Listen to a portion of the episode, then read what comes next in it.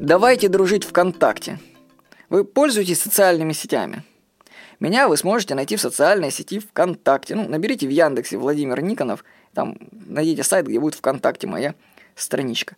Я там публикую свои фотографии, новости, самые актуальные вещи. Рад буду дружить, потому что я там собираю, коллекционирую друзей.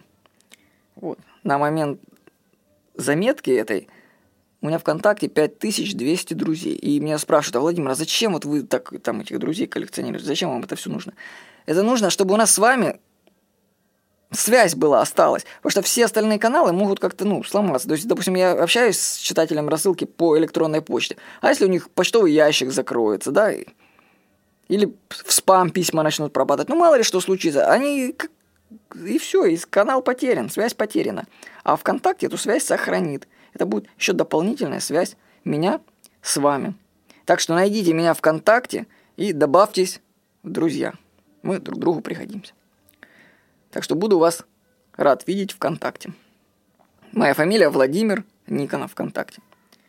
Город Краснодар. Вот с вами был Владимир Никонов.